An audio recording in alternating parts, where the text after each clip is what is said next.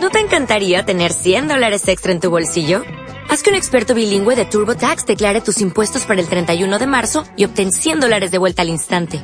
Porque no importa cuáles hayan sido tus logros del año pasado, TurboTax hace que cuenten. Obtén 100 dólares de vuelta y tus impuestos con 100% de precisión. Solo con Intuit TurboTax. Debes declarar para el 31 de marzo. Crédito solo aplicable al costo de la presentación federal con TurboTax Full Service. Oferta sujeta a cambios o cancelación en cualquier momento.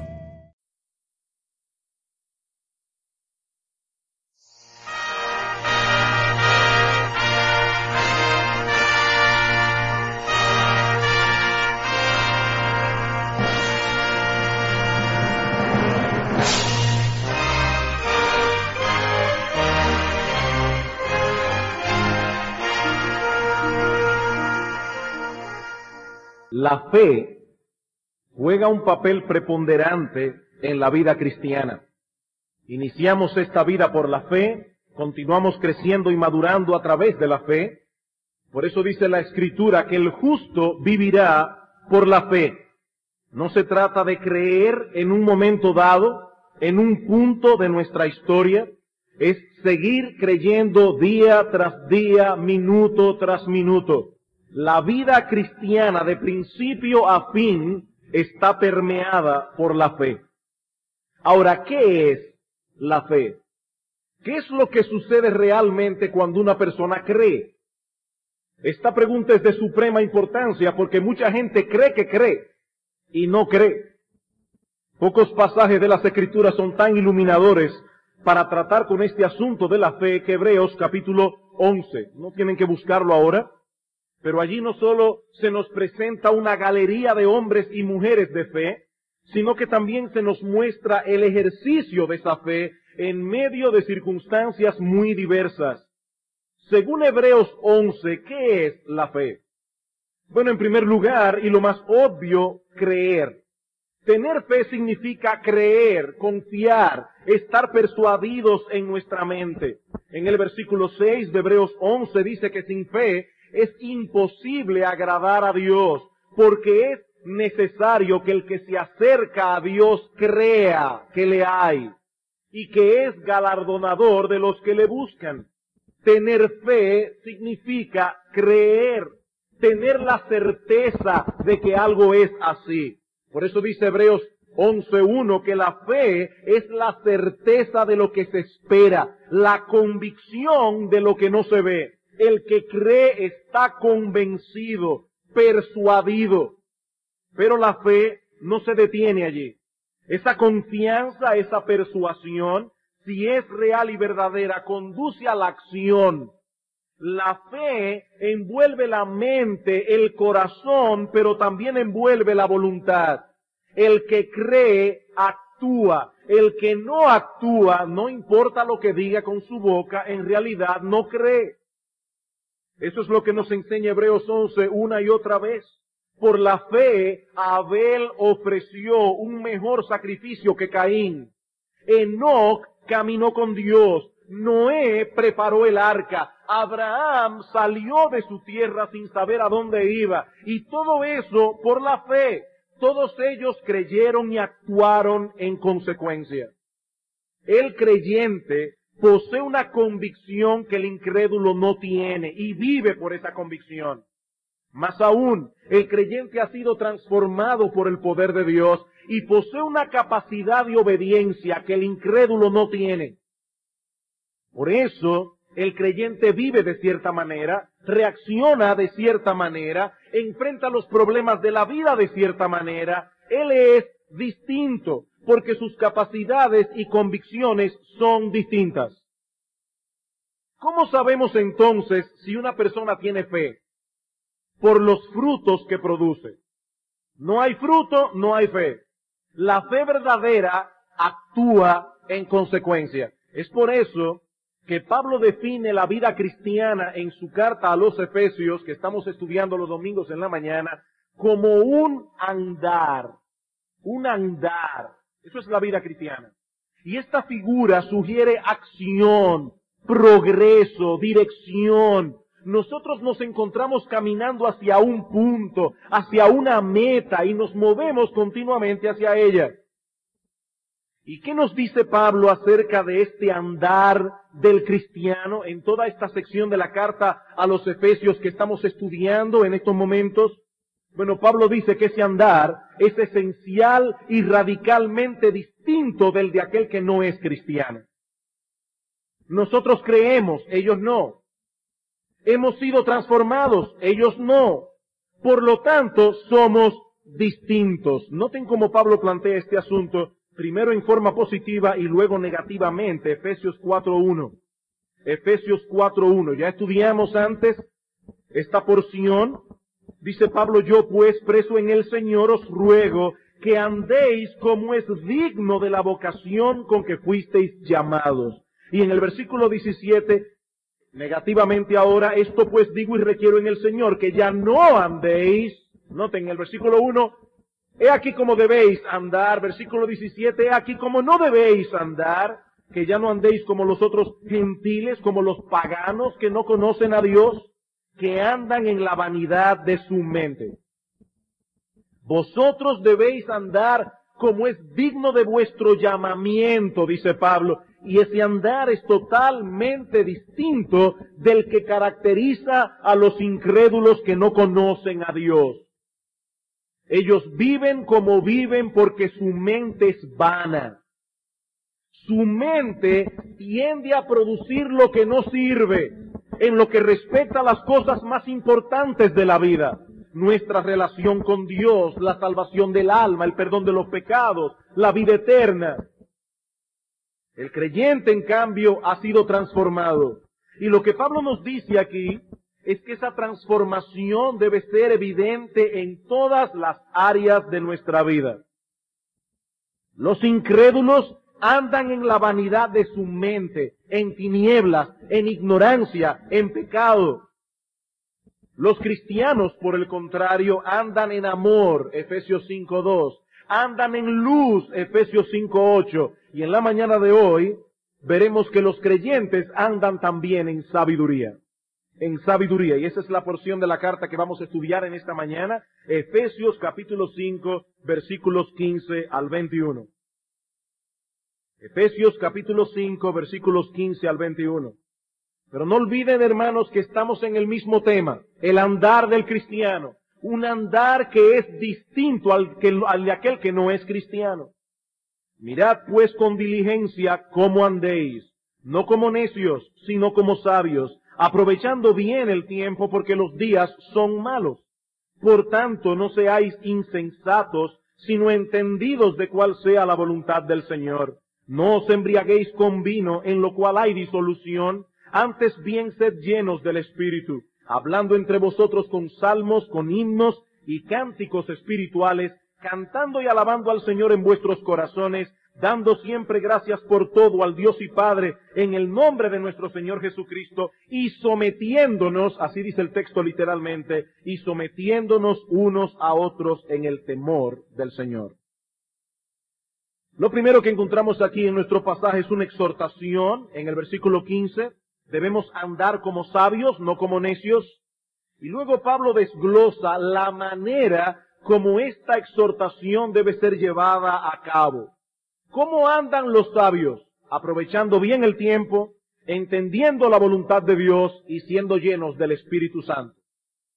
Ahora esto último, la llenura del Espíritu, lo veremos si Dios lo permite en nuestro próximo sermón. Veamos entonces, en primer lugar, la exhortación, luego veremos la manera. En primer lugar, la exhortación, versículo 15, mirad pues con diligencia cómo andéis, no como necios, sino como sabios. El foco de esta exhortación es la sabiduría. Los creyentes deben andar como sabios, no como necios. Este contraste entre la sabiduría y la necedad aparece una y otra vez en las páginas de las escrituras, sobre todo en el libro de Proverbios. Por ejemplo, Proverbios capítulo 3, versículo 35 dice, los sabios heredarán honra, mas los necios llevarán ignominia. Proverbios capítulo 10, versículo 1, el hijo sabio alegra al padre, pero el hijo necio es tristeza de su madre. Versículo 8, El sabio de corazón recibirá los mandamientos, mas el necio de labios caerá. Versículo 14, los sabios guardan la sabiduría, mas la boca del necio es calamidad cercana. Y así podemos seguir con otros textos del libro de Proverbios. Los necios se comportan de una manera, los sabios de otra. Los sabios cosechan un resultado, los necios cosechan otro muy distinto.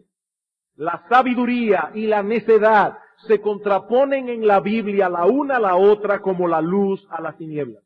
Ahora bien, y esto es un punto muy importante, la Biblia enseña que todos los hombres nacen siendo necios. La Biblia enseña que todos nacemos siendo necios. Dice en Proverbios capítulo 22, versículo 15, que la necedad viene ligada al corazón del muchacho, que la necedad viene entrelazada en su personalidad, en lo más íntimo de nuestra constitución mental y emocional. Todo hombre sin Dios es un necio, dice la Escritura. En el Salmo 14.1 David describe al necio como aquel que dice en su corazón no hay Dios. ¿Quién es el necio? Aquel que vive como si no hubiese Dios. Aquel que cierra sus ojos a la evidencia para no postrarse ante Dios, para no reconocer su autoridad, para no reconocer que en todo dependemos de Él. Esa es la acusación que Pablo presenta contra el hombre en Romanos capítulo 1, sobre todo a partir del versículo 18. Dice Pablo que Dios ha revelado su persona a través de la creación. A través de todas las cosas hechas, Dios ha dado muestras palpables de su poder, de su deidad. Pero el hombre ha cerrado sus ojos a la evidencia. Y dice Pablo en el versículo 21 que habiendo conocido a Dios, los hombres no le glorificaron como a Dios, ni le dieron gracias, sino que se envanecieron en sus razonamientos y su necio corazón fue entenebrecido. Profesando ser sabios, dice Pablo, se hicieron necios. Este hombre es un necio porque va en contra de toda evidencia.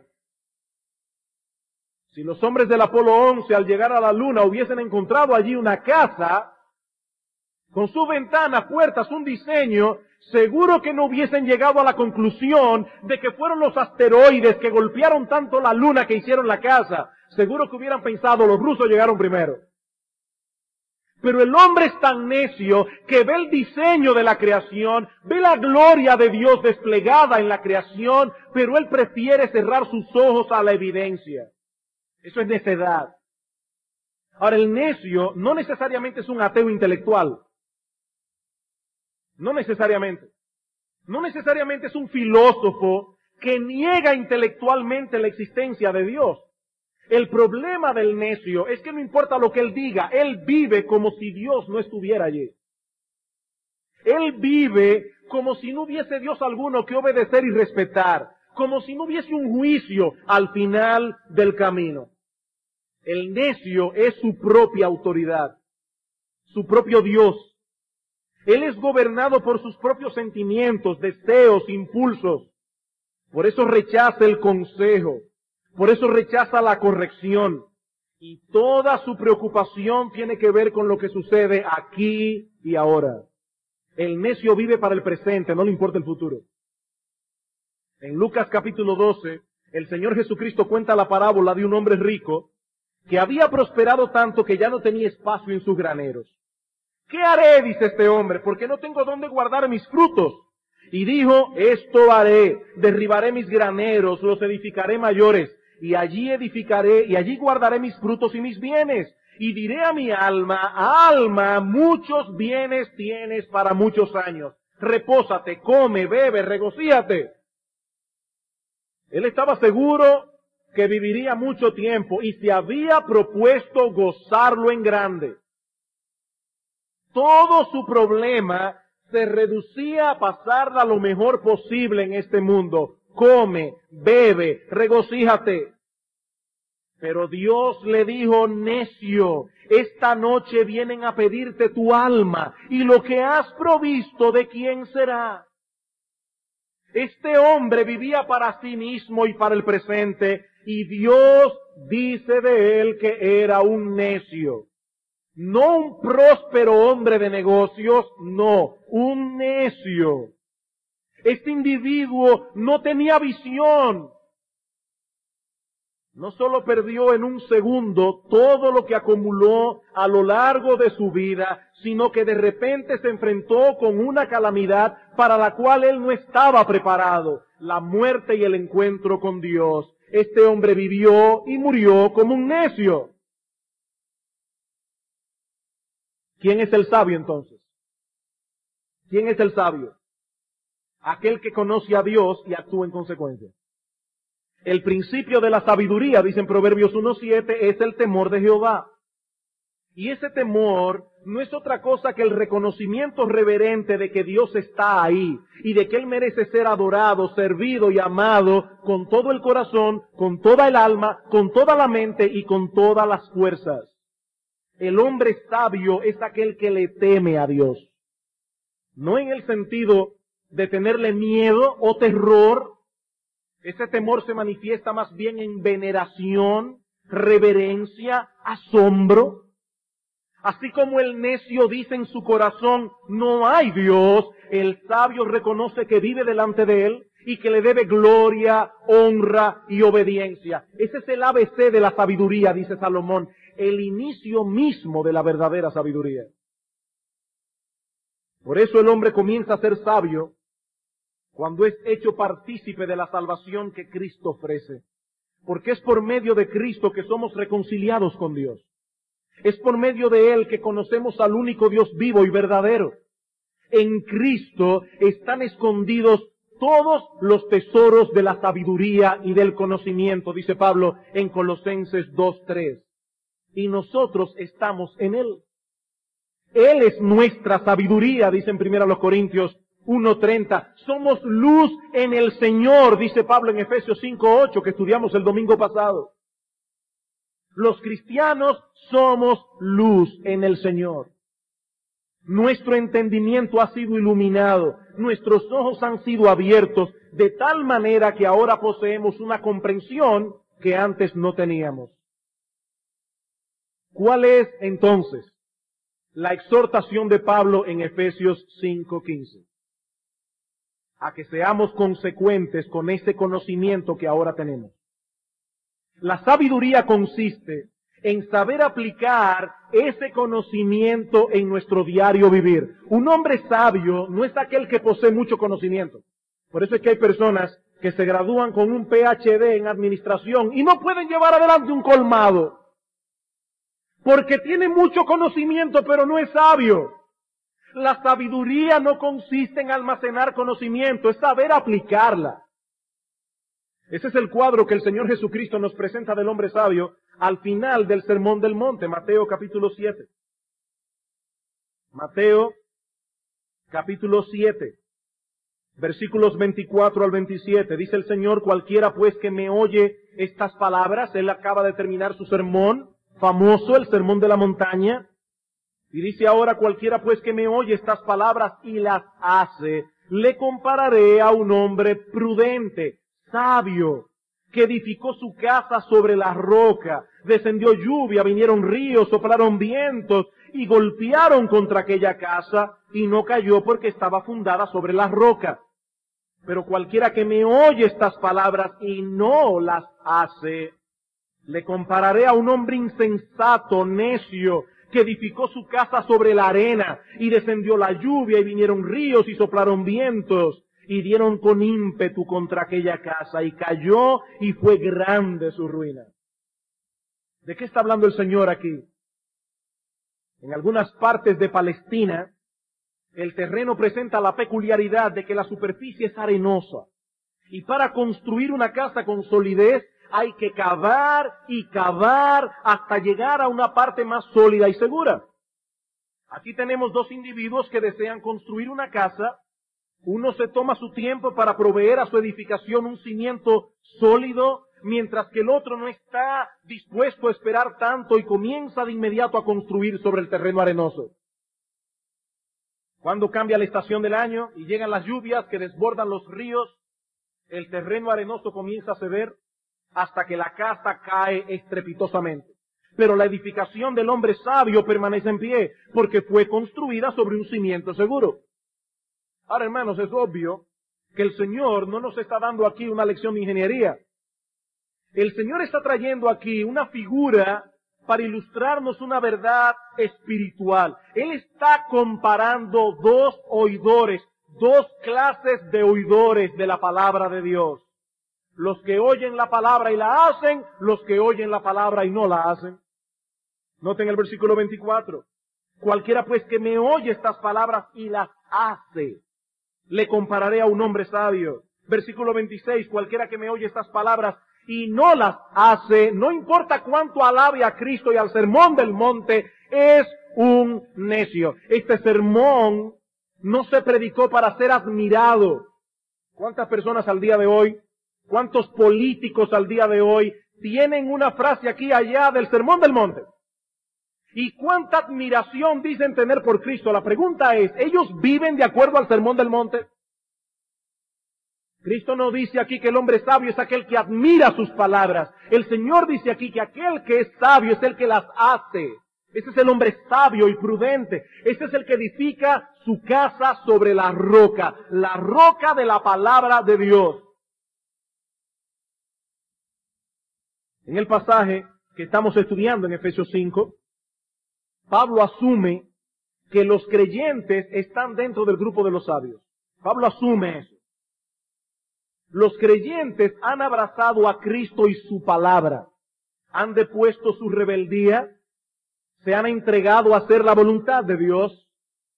Dice el Señor en Juan capítulo 8, versículo 31, si vosotros permaneciereis en mis palabras, seréis verdaderamente mis discípulos. Esa es la marca del verdadero creyente, su obediencia a la palabra de Dios. Y esa palabra nos hace sabios.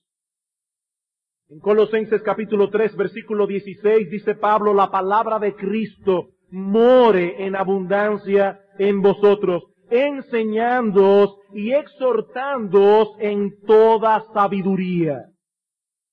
El creyente ha abrazado a aquel que es la sabiduría encarnada y tiene su palabra para guiarle en el camino de la sabiduría. Pero Pablo sabe que cualquier cristiano verdadero puede ser en un momento atrapado por el pecado que aún mora en él. Y cuando eso pasa, aún el cristiano se comporta como un necio. De ahí su exhortación en Efesios 5:15. Mirad pues con diligencia cómo andéis. Le está hablando a cristianos. Miren pues con diligencia cómo andéis, no como necios, sino como sabios. La versión de las Américas lo traduce, tened cuidado de cómo andéis. El punto es que si queremos andar como lo que somos, como sabios y no como necios, tenemos que pensar y reflexionar. Más aún, como veíamos en la escuela dominical, tenemos que aprender a pensar como cristianos. Tenemos que aprender a pensar como cristianos. Como veíamos el domingo pasado, una vida de obediencia no se alcanza por accidente. Los cristianos no actúan por instinto, ni por deseos o impulsos. Sus pasos deben pasar el escrutinio de la luz que ahora tenemos en Cristo. ¿Es correcto esto que deseo hacer a la luz de los diez mandamientos y sus implicaciones? ¿Es conforme al carácter santo de Dios? Ya Pablo ha dicho en el versículo 1 de Efesios 5 que nosotros los cristianos debemos ser imitadores de Dios. ¿Haría esto el Señor Jesucristo de haber estado en mi lugar? Si aún llegara a la conclusión de que no estoy violando ninguno de los diez mandamientos, todavía debo pensar y analizar. ¿Cómo afecta a mi alma esto que yo deseo hacer? ¿Cómo afecta al alma de mis hijos? ¿Cómo afecta al testimonio de la iglesia? ¿Cómo afecta al avance del reino de Cristo? Amados hermanos, los cristianos deben reflexionar. Si hay una persona en el mundo que debe usar continuamente su cabeza, es el cristiano. El cristiano. Mirad pues con diligencia cómo andéis. Si no le damos mente a las cosas, nos comportaremos como necios. Hace unos días tuvimos un fin de semana largo, qué bueno. Y muchos aprovecharon la oportunidad para salir de vacaciones y eso está muy bien. Debemos descansar, debemos renovar nuestras fuerzas para seguir sirviendo a Dios y a nuestra generación. Pero hermanos, debemos pensar, ¿puedo yo costearme esta salida? ¿Cómo puedo yo sacarle el mayor provecho espiritual a este tiempo de descanso? Hay personas que piensan que irse de vacaciones significa tomarse vacaciones de su fe cristiana también. ¿Cómo puedo yo sacarle provecho espiritual a este tiempo de descanso? Sí, es bueno descansar, es bueno jugar, es bueno hacer muchas cosas que no hacemos en la presión del trabajo diario, pero debemos seguir cuidando nuestra alma. ¿Hay acaso algún buen libro que yo tengo ahí acusándome desde hace mucho, que no he podido casi avanzar en él, que tal vez pueda tomar en estos días de vacaciones? Ah, el lunes día de descanso, pero el domingo está de por medio. ¿Qué vamos a hacer en el día del Señor? ¿Dónde vamos a adorar? O usted simplemente se va para la playa y no le importa eso. Porque si se comporta así, usted está pensando como un necio. Así piensan los paganos que no conocen a Dios. No los cristianos. Los creyentes deben pensar antes de actuar. Continuamente se enfrentan a situaciones de conciencia que los cristianos tienen que analizar. Ay, pastor, yo prefiero no buscarle las cinco patas al gato. Yo prefiero no analizar mucho. Eso es precisamente lo que Pablo dice aquí que no debemos hacer. Actuar con ligereza. Los cristianos no actúan con ligereza. Mirad pues con diligencia cómo andéis. Examinen con cuidado, esa es la idea. Examinen con precisión la senda de vuestros pies. De lo contrario, vamos a comportarnos como necios, no como sabios. No nos movemos por deseos ni por impulsos, actuamos por principios. Esa es la esencia de la sabiduría que Pablo está presentando en nuestro texto. Es por eso en parte, hermanos, que la escritura nos manda a amar a Dios con toda nuestra mente. Con toda nuestra mente. Nuestra fe, hermanos queridos, no es irracional, nuestra fe no es anti-intelectual. De hecho, es el diablo que quiere que tú y yo no pensemos. El diablo quiere gente bruta. A él le conviene eso. Si hay algo verdaderamente trágico en el evangelicalismo moderno, es el hecho de que en muchas iglesias los miembros son alimentados a un nivel meramente emocional, dejando fuera casi totalmente el intelecto. Los himnos que se cantan, donde se cantan himnos, porque ya ni himnos se cantan en muchas iglesias, solo coritos, y mientras más sencillos y tontos mejor. Las actividades que realizan, aún la predicación de la palabra, son lo más ligera posible, dirigidas muchas veces a afectar las emociones del auditorio, no a ponerlos a pensar. Eso es un tremendo error. Ahora, claro, hermanos, que no podemos dejar fuera nuestras emociones en la adoración a Dios. Eso también es un trágico error. No, las emociones están envueltas, pero esas emociones deben levantarse por la comprensión de la verdad por la comprensión de la verdad. Martin Lloyd Jones dice al respecto, y esto lo escribió hace más de 20 años atrás, es triste el hecho de ver cómo los evangélicos a menudo damos la impresión de que ser cristianos solo significa que pasamos la mayor parte del tiempo en cantar coritos, en estar gozosos y alegres, contando historietas y cuentos, bromeando y haciendo reír a la gente. Mis queridos amigos, en aquel que está en nosotros y, en quien nosotros estamos, Cristo, están escondidos todos los tesoros de la sabiduría y del conocimiento. Y tú y yo debemos manifestar esto al mundo. En contra nuestra como evangélicos es que no hay nada para el intelecto, que somos anti-intelectuales, que no estamos enfrentando los problemas ni desplegando esta sabiduría y este conocimiento. Debería avergonzarnos si esto es así. El cristiano es un hombre sabio, él es poseedor de esta sabiduría que es la que realmente importa y debe mostrarla y hacerla manifiesta. Hermano querido, si hay alguien que debe desarrollar sus capacidades mentales es el cristiano. El cristiano tiene que pensar. Y tiene que pensar como cristiano. Mirad pues con diligencia cómo andéis. Si tú no miras con diligencia cómo estás andando, el mundo te moverá por medio de sus patrones. Lo absorberás como el aire que respiras y sin darte cuenta tú te vas a comportar como un mundano, vas a educar tus hijos como un mundano, vas a guiar tu matrimonio como un mundano y vas a hacer negocios como un mundano. Y eso es andar como necio, no como sabio. He ahí entonces la exhortación. Debemos examinar con cuidado nuestro andar para que podamos vivir a la altura de lo que somos conforme a la luz que tenemos en Cristo. Los cristianos debemos vivir como sabios, no como necios. Ahora en el resto del pasaje, Pablo pasa a decirnos la manera, la manera como podemos llevar a cabo esta exhortación. ¿Cómo se comporta el hombre sabio? Efesios 5 otra vez. En primer lugar, redimiendo el tiempo.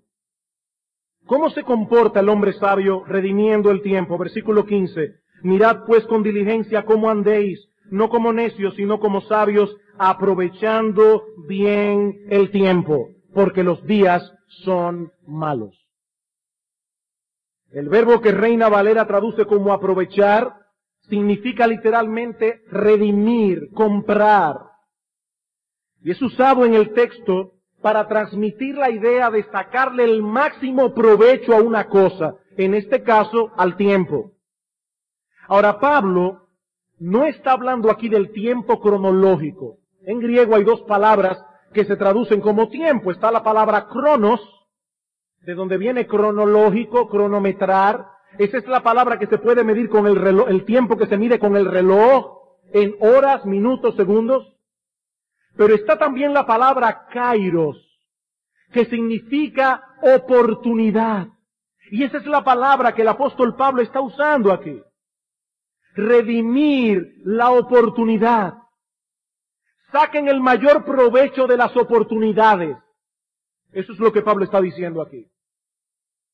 El hombre sabio examina cuidadosamente sus pasos para ver cómo puede aprovechar al máximo cada oportunidad que se le presente para crecer en su vida espiritual, para desarrollar una relación cada vez más íntima y cercana con Cristo para mostrar por medio de su vida la gloria del Evangelio, para edificar y servir a otros creyentes, para traer a algunos perdidos a Cristo.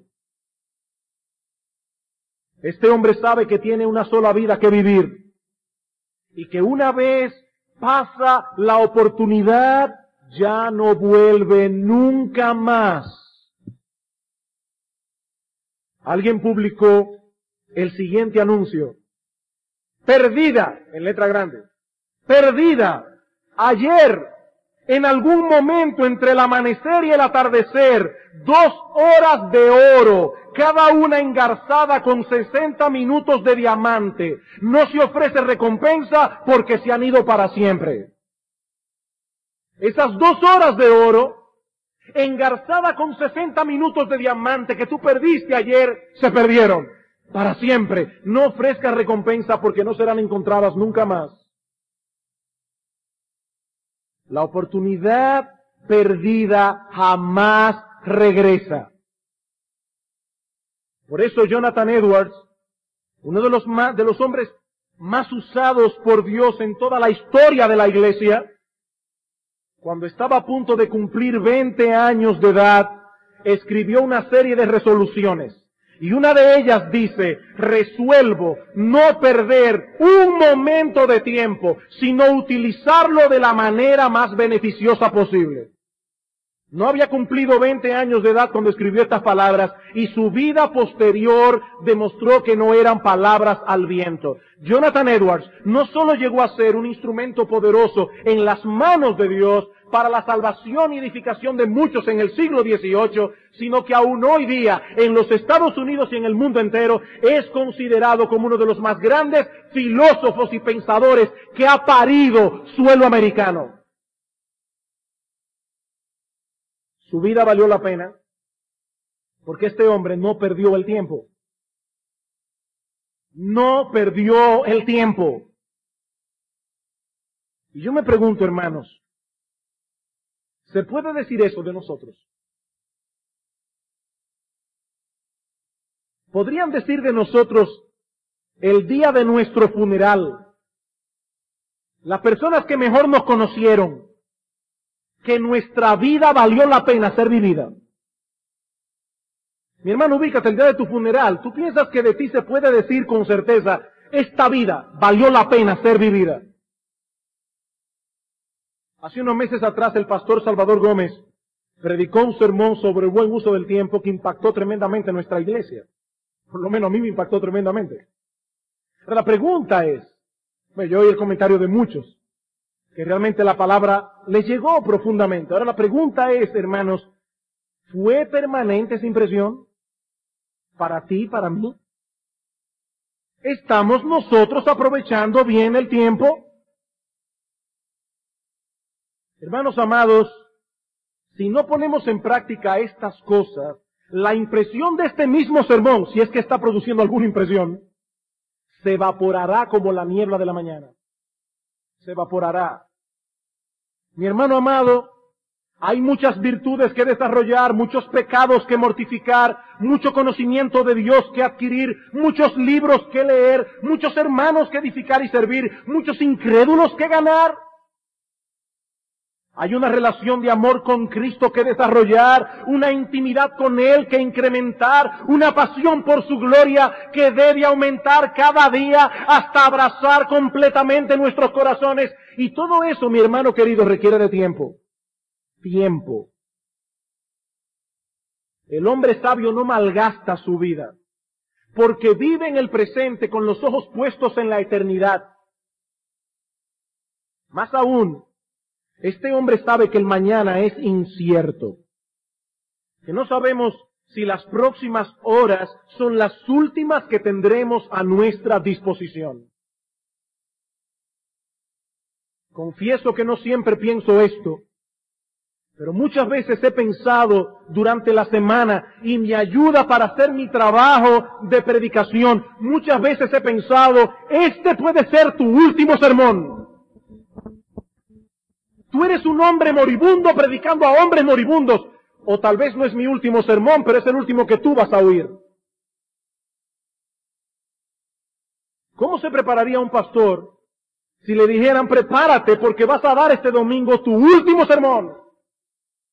Bueno, así debemos predicar cada domingo como si fuera el último sermón.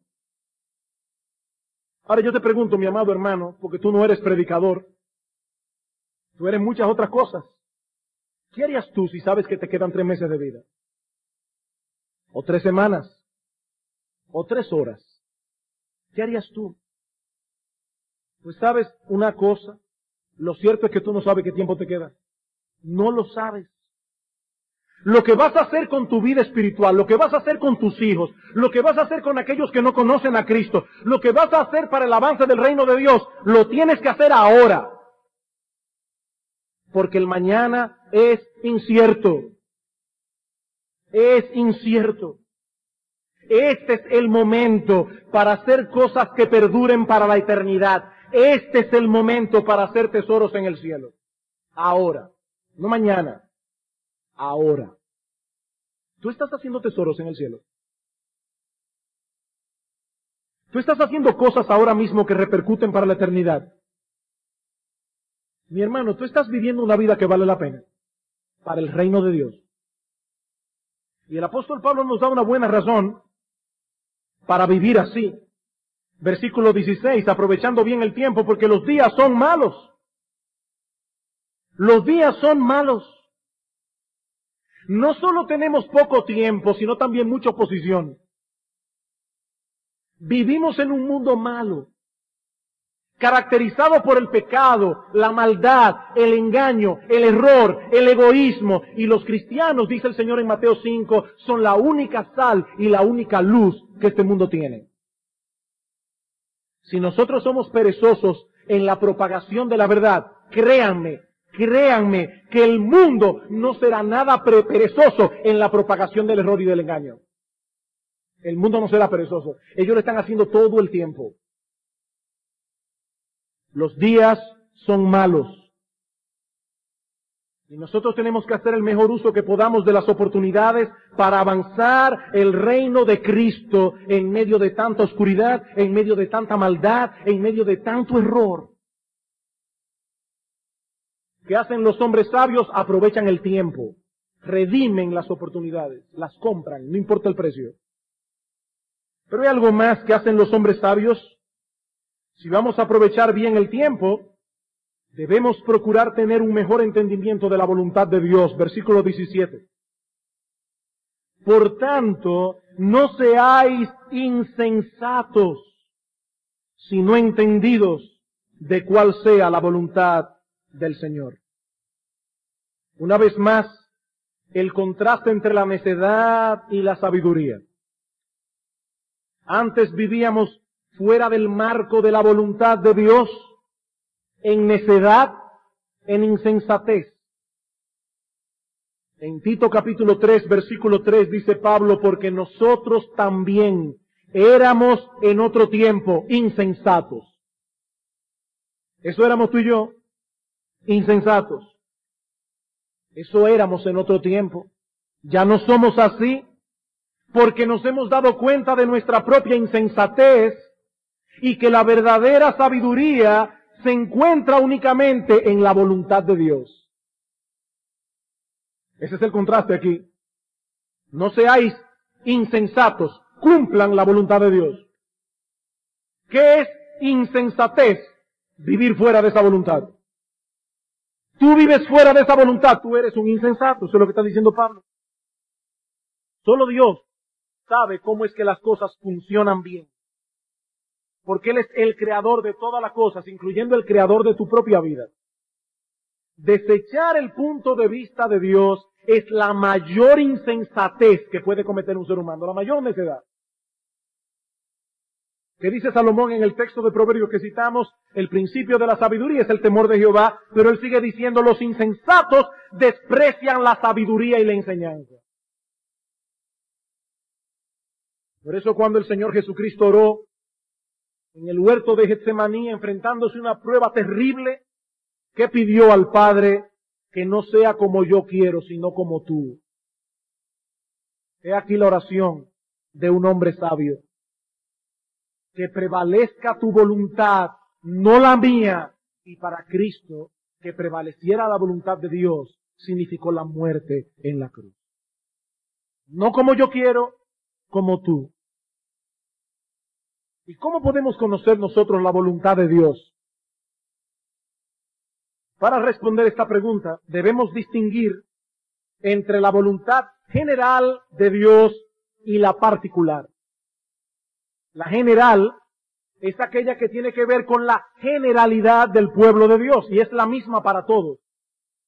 Por ejemplo, es la voluntad de Dios que todos sus hijos sean santos. Es la voluntad de Dios que todos se asemejen cada vez más a Cristo.